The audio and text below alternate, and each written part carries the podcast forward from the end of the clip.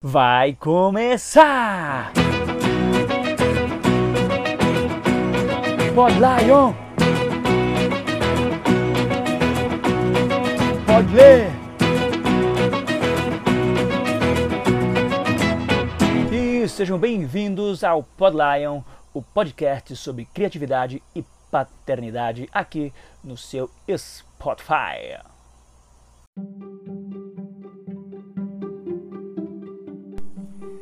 E bom dia, boa tarde, boa noite. Começando mais um Pod Lion aqui. Eu sou Lion Natan e estamos fazendo uma leitura aqui. Estou fazendo uma leitura compartilhada com vocês. 20 regras de ouro para educar filhos e alunos é um livro de Augusto Cury. Eu sou circense, né? Sou equilibrista, palhaço e também trabalhei nas mídias sociais do Circo Grok e recentemente entrei nesse mundo da paternidade. Sou papai de uma linda menininha chamada Liz, é a minha coisa mais linda. E aí estou aí nessa, nessa busca por mais informação, uma melhor forma né, de educar nossos filhos. E aí quero compartilhar essa leitura com vocês. É, no primeiro podcast a gente leu a introdução e o primeiro item do capítulo 1. E nesse podcast nós vamos terminar o capítulo 1, tá ok? Então nesse segundo item ficou a gente ler essa parte aqui que é assim, ó. Sem gestão da emoção, nossa espécie é inviável. Então, eu vou ler agora esse segundo item do capítulo 1 e vamos para a leitura. Coloque o seu fone de ouvido, seja você na caminhada, no carro, e vamos lá aprender sobre gerir emoção, que ensinam tudo na escola, menos isso, que é o mais importante. Sem gestão da emoção, nossa espécie é inviável.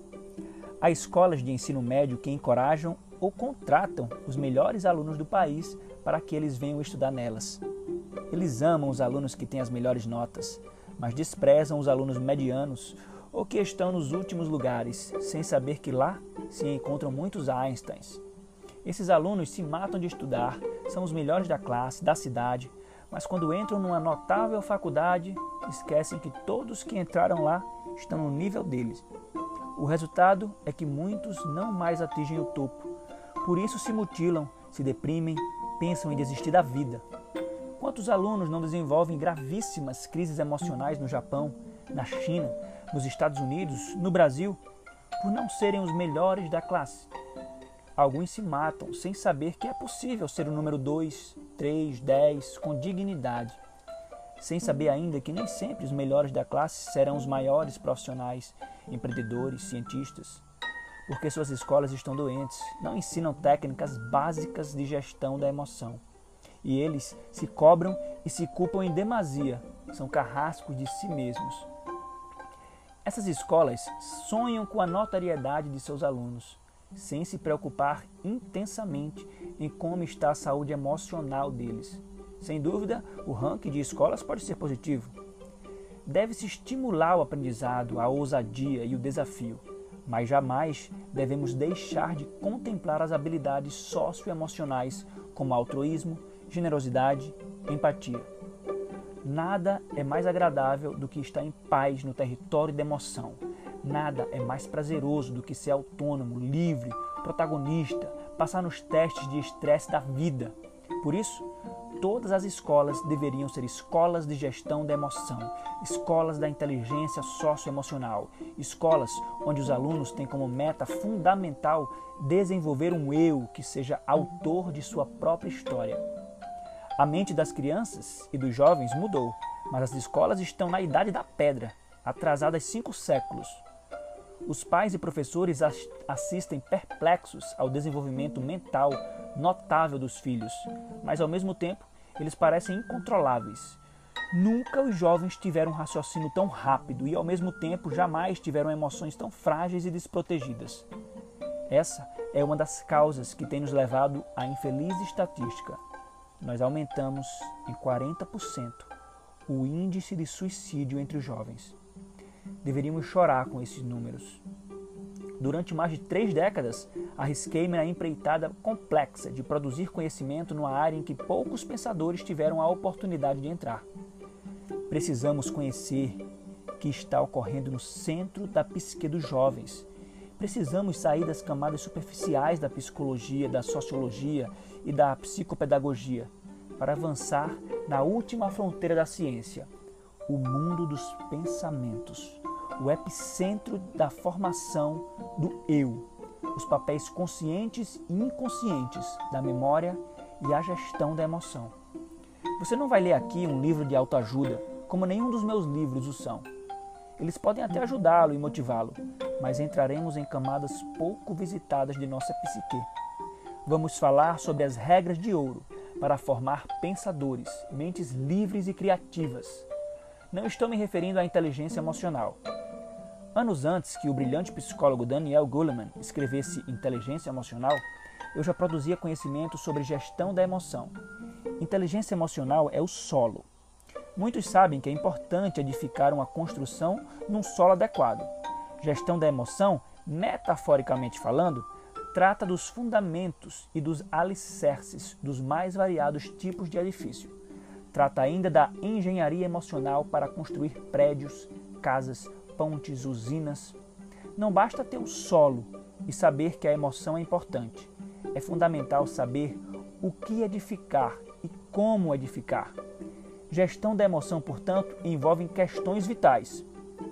Como proteger a própria emoção? Como preservar seus recursos naturais e expandi-los? Como dar um choque de lucidez e qualificar os sentimentos? Como gerenciar a emoção nos focos de tensão? Qual a relação entre pensamentos e emoções? Por que emoções tensas são capazes de fechar o circuito da memória e levar o Homo sapiens a ser Homo bios, ou seja, a reagir como um animal? É possível que um executivo de Manhattan, em Nova York, tenha reações cerebrais quando é contrariado da mesma forma que um africano nas savanas diante de um predador?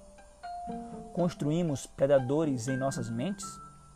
É possível deletar a memória, como fazemos nos computadores, ou só podemos reeditá-la? A emoção é imutável ou pode envelhecer precocemente? É possível um jovem de 15 anos ter a mesma emoção de um idoso de 90 e vice-versa? Como ser autor de nossa própria história diante dos estresses da existência? Reitero, gestão da emoção vai muito além da inteligência emocional e precisa ir para nos dar um mapa mínimo para sermos saudáveis nessa sociedade ansiosa e doente. Todas essas questões não apenas envolvem a formação de mentes brilhantes, o desenvolvimento da saúde emocional, mas também lidam com a viabilidade da espécie humana. Somos uma espécie viável? Sem gerir a emoção, não. Nossa história é vergonhosamente manchada por guerras, homicídios, suicídios e discriminações pelo autoritarismo, pela intolerância e pela contrariedade, e por milhões de doenças emocionais que poderiam ser prevenidas. A emoção tornou-se terra de ninguém, uma das teses do racionalismo diz que tudo o que existe deve ser inteligível, racional, coerente. Mas eis um grande problema: a empatia, a generosidade, a tolerância, a frustração ultrapassam os limites da lógica.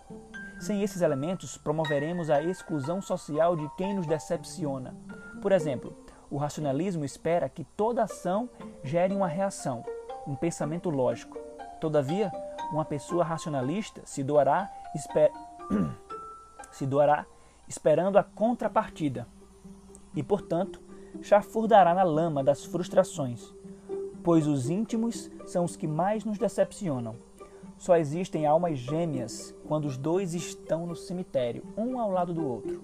Ainda que os casais sejam muito parecidos nas preferências por alimentos, filmes, vinhos e viagens, que tenham visões de mundos semelhantes, o parceiro e a parceira vivem momentos diferentes, com aberturas distintas de janelas de memória, que produzem pensamentos e reações diversas a cada momento existencial. Se você se doar ao seu marido, esperando que ele dê sempre o retorno com a mesma intensidade, é melhor procurar um psicólogo. Estamos na era dos mendigos emocionais. A ONU detectou que há 800 milhões de pessoas famintas, ingerindo menos de 2 mil calorias diárias. Um desastre. Mas o que a ONU não pesquisou é que há mais de bilhões de crianças e adultos emocionalmente famintos, vivendo miseravelmente, não poucos morando em palácios ou belos condomínios residenciais. Atualmente, crianças, adolescentes e jovens adultos precisam de muitos estímulos para sentirem migalhas de prazer. Na era da insatisfação, traficantes não vendem drogas, oferecem drogas para personalidades insatisfeitas. Uma emoção dramaticamente vazia e angustiada é um comprador em potencial. Não é possível resolver a equação das drogas apenas usando armas, repressão, ou simplesmente liberando-as. Faz-se necessária uma revolução pedagógica, com destaque para educar a emoção de nossos filhos e alunos para que desenvolvam um eu maduro, autônomo, resiliente, líder de si mesmo. Sem esses elementos, trataremos dos sintomas e não das verdadeiras causas de um problema que assola a humanidade. O tratamento da dependência de drogas é um dos que tem maior índice de insucesso. Isolar os pacientes, orientar, aplicar técnicas psicoterapêuticas, seja qual for a linha teórica, é frequentemente insuficiente, devido à pulverização de janelas traumáticas na memória do dependente. Faz-se necessário entrar com o programa de gestão da emoção para equipar os usuários a dirigirem suas próprias histórias, reeditarem as janelas doentias, lidarem com dores, perdas e frustrações, mesmo em seus focos de tensão. Preocupado com isso, desenvolvi durante anos o programa Free Mind e o disponibilizei gratuitamente. O Free Mind tem a nobre meta de proteger a emoção e prevenir transtornos psíquicos, incluindo o uso de drogas. Atualmente, é um dos programas mais utilizados no mundo, em mais de 500 comunidades terapêuticas. A mais notável tarefa de um educador não é abarrotar de informações a mente de seus filhos e alunos, mas prepará-los para que sejam protagonistas de suas próprias histórias. Infelizmente, mais de dois terços dos alunos estão profundamente estressados, mentalmente agitados, com dificuldade de lidar com o tédio, com o sono de má qualidade, com baixa limiar para frustrações, com déficit de memória. Milhões deles estão intoxicados digitalmente, desenvolvendo dependências de celulares, games, bem debaixo dos nossos olhos. A tecnologia digital, como estudaremos, pode ser utilíssima, mas tem efeitos colaterais. Não mapeá-la é uma irresponsabilidade. Não apenas drogas psicoativas lícitas e ilícitas viciam, mas celulares e games também. Não é sem razão que o suicídio é a segunda causa de morte entre jovens na Europa e a terceira nos Estados Unidos. Estamos na era do humor triste, diante das mais poderosas indústrias do entretenimento. Crianças e adolescentes que deveriam estar brincando, se aventurando, aplaudindo a vida como se fosse um espetáculo inexprimível, estão vivendo o espetáculo do estresse. Estão ansiosos, deprimidos, com o cérebro esgotado e sem sonhos. Pais e professores deveriam gerir sua própria emoção para ensinar seus filhos e alunos a gerir a emoção deles. Deveriam usar ferramentas de ouro para ensiná-los a desenvolver mentes livres e saudáveis. Não deixe sua chama de educador se apagar. É nossa responsabilidade oferecer uma solução inteligente para para a dificílima equação emocional. Educadores estressados, jovens ansiosos. Eu não me curvaria diante de reis ou celebridades, mas me curvo diante de pais e professores. Sem educadores, nossas primaveras não têm flores, nossos verões não têm chuva, nossos invernos são insuportáveis. Sem educadores, a humanidade é doente e inviável. E aí, pessoal, que terminamos o capítulo 1 do livro 20 Regras de Ouro para Educar filhos e alunos. Então, no próximo podcast, nós vamos iniciar o capítulo 2, que fala sobre escolas e famílias doentes formando jovens doentes. Muito obrigado, você que está me escutando aí, por estar compartilhando comigo essa leitura deste livro. Não esquece de seguir esse podcast para você estar recebendo aí todos os episódios. E me segue também nas redes sociais. Meu Instagram é @lionmoura. Meu canal no YouTube, posto vídeo todos os dias lá Daily Vlogs é Lion Nathan. Meu Facebook, Lion Nathan também.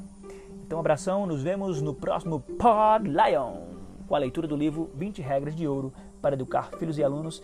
E para eu não me esquecer, eu queria mandar aqui um beijão para minha esposa que está aqui fissurada fazendo amigurumi. Um beijo, meu amor. Te amo. E um beijão para minha filhota que está dormindo aqui do meu lado, ao som do útero que a mamãe coloca no celular para ela escutar. Valeu, galera. Até amanhã. Um cheiro no oi.